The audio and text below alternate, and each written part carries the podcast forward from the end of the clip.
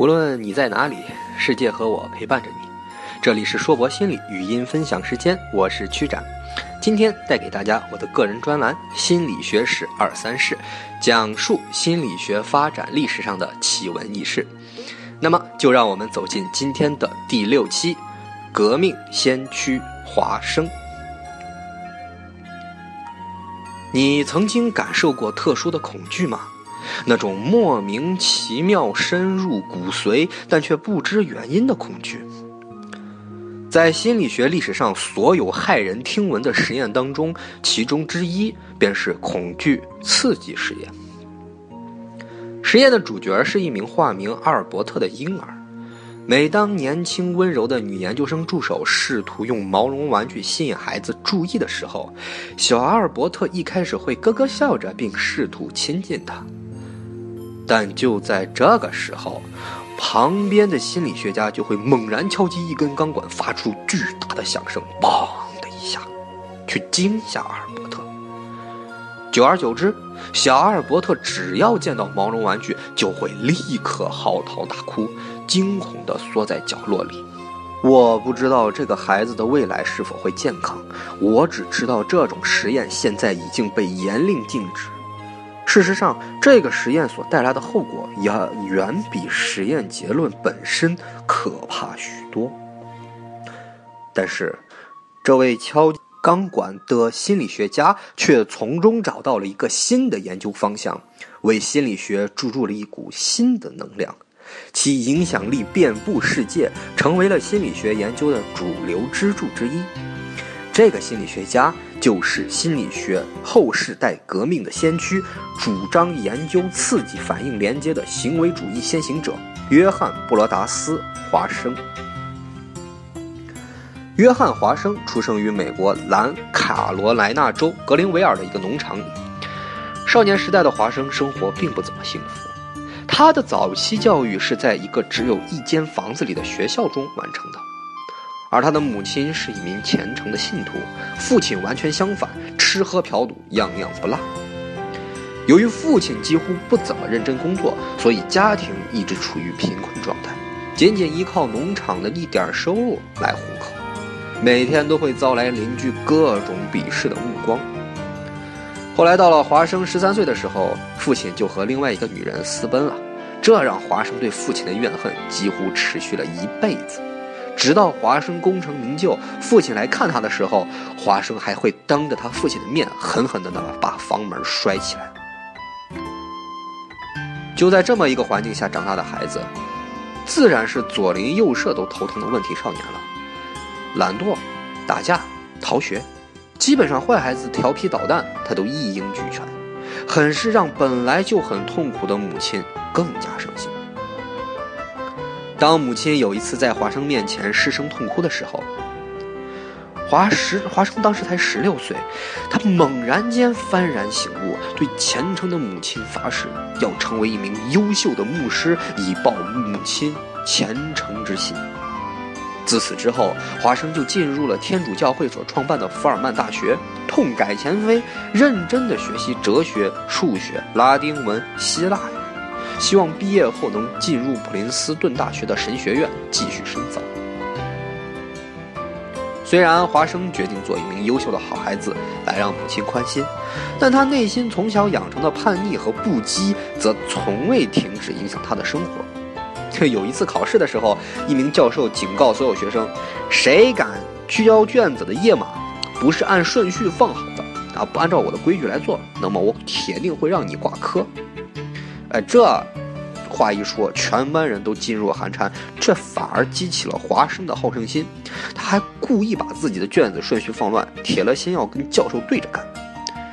后来，他的另外一位教授在回忆件这件事情的时候，就描述华生说：“他是一个聪明但有点懒惰和无礼的学生，有点胖，但却很帅，太自负，只对自己的观念感兴趣。”一八九九年，华生获得了福尔曼大学的硕士学位，但同时他的母亲也在那一年去世。安葬了母亲之后，华生决定放弃成为牧师的理想，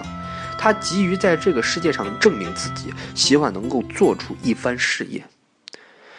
不过，他和所有刚毕业的年轻人一样，野心勃勃，但毫无方向，不知道自己该选择怎样的职业，也毫无社会经验。但幸运的是，华生并没有陷入传销窝点，葬送前途，也没有被很多人坑蒙拐骗，就就此逐浪终生，而是直截了当的选择了芝加哥大学，跟随当时已经小有名气的杜威学习哲学。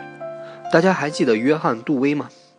约翰·杜威是芝加哥学派机能主义桥头堡的带领人。可以说，当机能主义正式建立起来以后，约翰·杜威一直是机能主义的领袖人物。但是呢，杜威的主要方学术贡献却并不在心理学方面，而是在哲学方面。所以啊，华生就很快对于杜威的教学失去了兴趣，因为他根本就听不懂高级的哲哲学课程，那些似是而非、形而上学的东西，他也毫无兴趣。所以呢，华生很快就转随跟随着杜威的同袍兄弟，也是机能主义芝加哥学派的另外一位领导者安吉尔来学习心理学。在学习心理学的同时，华生也在跟随雅克罗布学习生物学和生理学，为他未来的成就打下了坚实的基础。一九零三年，二十五岁的华生获得了博士学位，是芝加哥大学有史以来最年轻的博士学位获得者。但是呢，他一点也开心不起来，因为他的老师杜威和安吉尔都告诉他，他的博士论文其实并不如他之前曾经毕业的师兄师姐妹。这让一直自负的华生深受打击。当然了，也有好事发生。就在华生读博士的时候啊，他当时在带一名十九岁的学生玛丽伊克斯。有一次考完试，华生在批改伊克斯的试卷时，他的眼睛都瞪直了，因为他发现伊克斯压根儿就没有好好的答题，而是写了一首非常深情的长诗来向他的老师表达爱慕之情。你觉得华生会高兴吗？那当然十分高兴啊！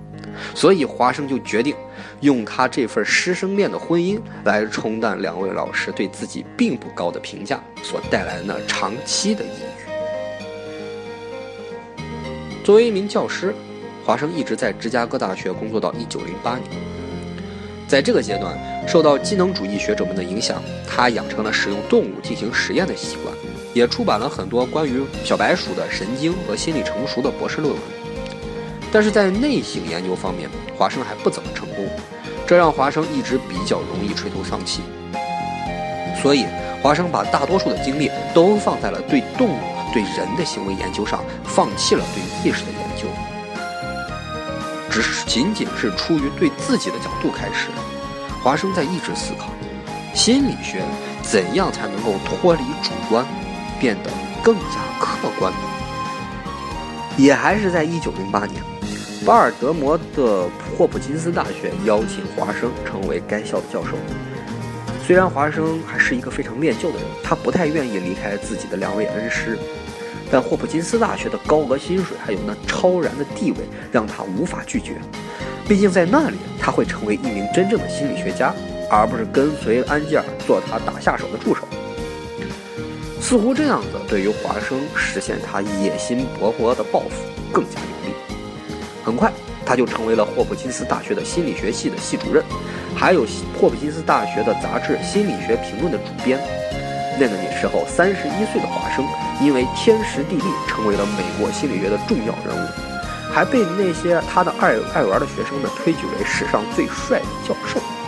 此时的华生风华正茂，雄心勃勃。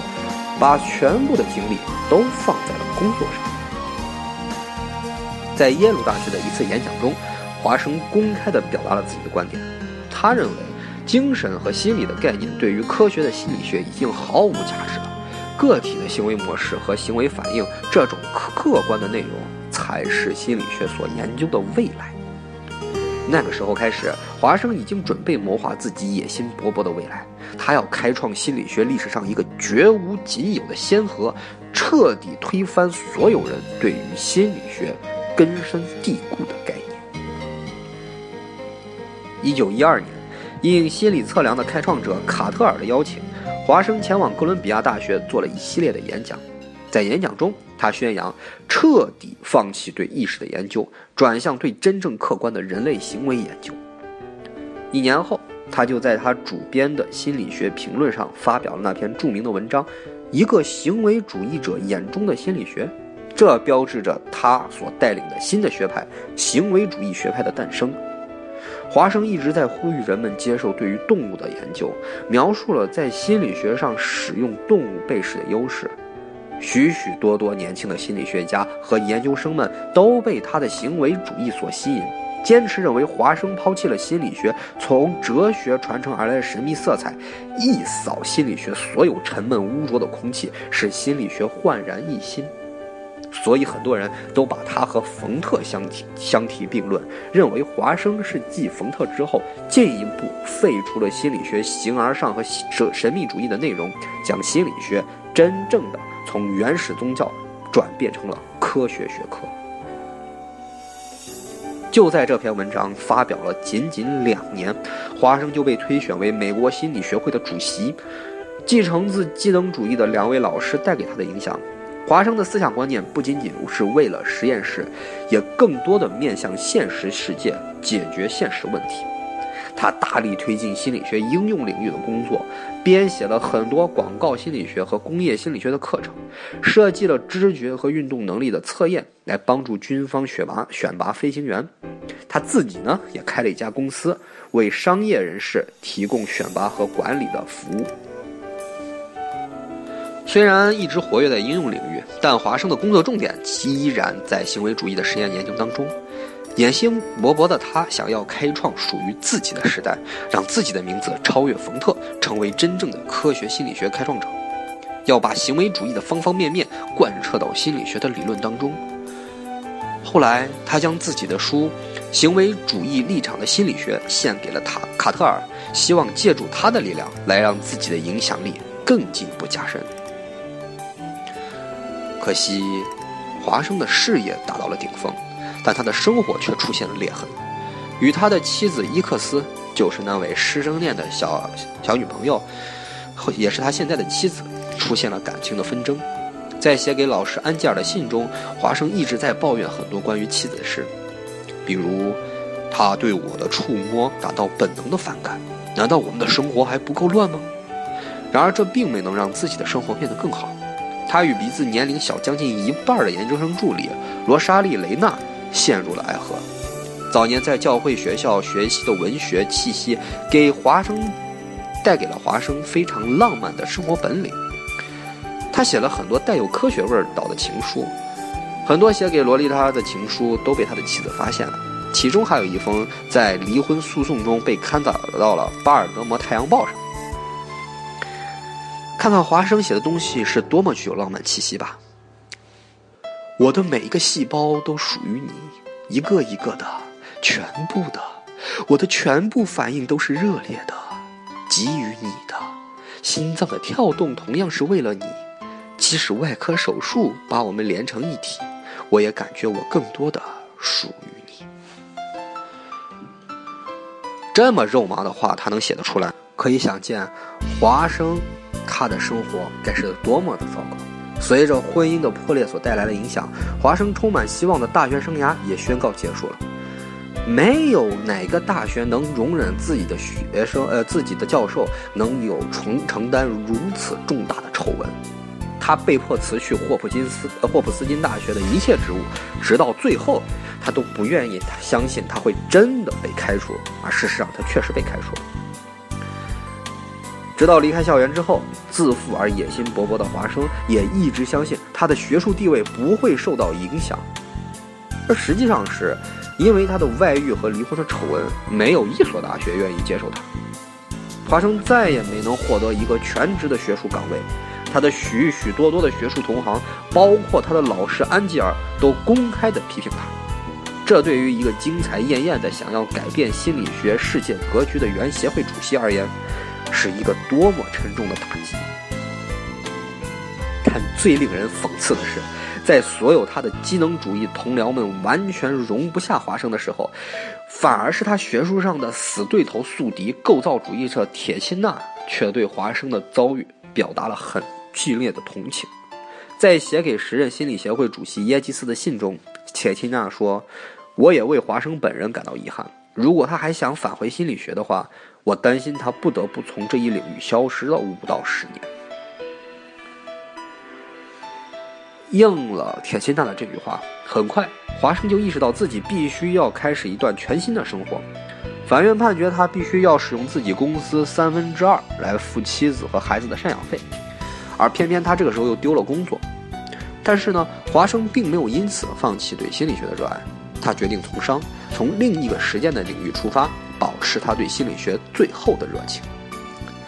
在这样子艰苦卓绝的条件下，华生开始了他的第二个职业生涯。一九二一年，他加入了沃尔特·汤姆森广告代理公司，年薪是他大学教授的四倍。他挨家挨户地做商业调查，进行销售。由于他独特的才能和强烈的进取心，三年之后他就成为了公司的副总。一九三六年，他跳槽到了另一家公司，直到他一九四五年退休。丰富的学术生涯让华生特别重视对消费行为的实验研究。他改良了技能主义者的广告心理学，提倡名人效应和情绪诱导，在各个媒体上向大众推销他的行为主义。他的文章非常清晰简洁。既然不需要将文章投给学术报刊，他觉得没有什么理由不把他的东西卖给公众。最终，他出版了《行为主义》这本书。成为了他理论思想的集大成之作，把自己的想法推广并影响了一大批心理学领心理学领域之外的人。在这本书里，华生写下了一段非常经典的话，经常被后世用来描述行为主义的环境决定论的观点。给我一打健康健全的婴儿，并让我自己设定一个特殊的世界去抚养他们，我敢保证，随机选择其中的任何一个，都可以把他训练成我们选定的任何一种专家、医生、律师、艺术家、商界首领，甚至是乞丐和小偷，而不用考虑他的才能、嗜好、倾向、能力、职业，甚至他祖先的种族。鉴于华生的成就，一九五七年，在华生七十九岁的时候，美国心理学协会授予他终身奖项。当他来到纽约宾馆以后，他却情绪过于激动，让他的大儿子代替他参加领奖。也许对于华生来说，这份奖项来得太晚，但却是学术界对他最好的报偿。一九五八年，在华生逝世之前。他决定把自己所有的手稿、信件还有笔记一份一份的投入炉火，拒绝将它们留给历史。对于许多心理学家来说，华生对传统心理学的攻击，以及他对于一个新的方法的呼吁，具有非常大的蛊惑力。他认为心理学是行为的科学，而不是对意识的研内省研究。他对于意识研究的反对比技能主义更加的彻底，认为心理学就是纯客观的自然科学，心理学家应该抛弃意识观念，以刺激反应连接作为行为概念进行行为的预测和控制。崇尚条件反射成为了行为主义的理论基础，环境决定论成为了行为主义毕生的信条。然而，华生的反对者也并不缺乏。不光是来自构造主义本能的反击，就连机能主义的学者们也或多或少地抨击着华生的观点，包括他的学生卡尔拉什利都不怎么赞同行为主义的观点。但是，尽管华生的行为主义没有实行他实现他雄心勃勃的目标，而华生的学术体系却作为行为主义的先驱者得到了广泛的承认。从实际应用的角度出发，行为主义试图预测并控制行为的理论和研究，比起机能主义学者而言，更加适合心理学的实际学的实际应用。在市场力量和政府财政的支持下，行为主义在美国大放异彩，尤其是华生涉涉身商界之后，最终在一九三零年成为了美国心理学界的绝对主流，至今。仍被评为心理学的第一大势力，一大批优秀的心理学家云集其中，为心理学的发展做出了卓越的贡献，将行为主义的发展从一代推向了另外一代。那么，行为主义是如何在脱离华生之后，成为了世界心理学的先驱主干主干呢？我们将在下一期来为大家进行讲述。无论你在哪里，世界和我陪伴着你。这里是硕博心理语音分享时间，我是曲展，敬请期待我的个人专栏《心理学史二三事》第七期：行为主义第一实例。谢谢大家。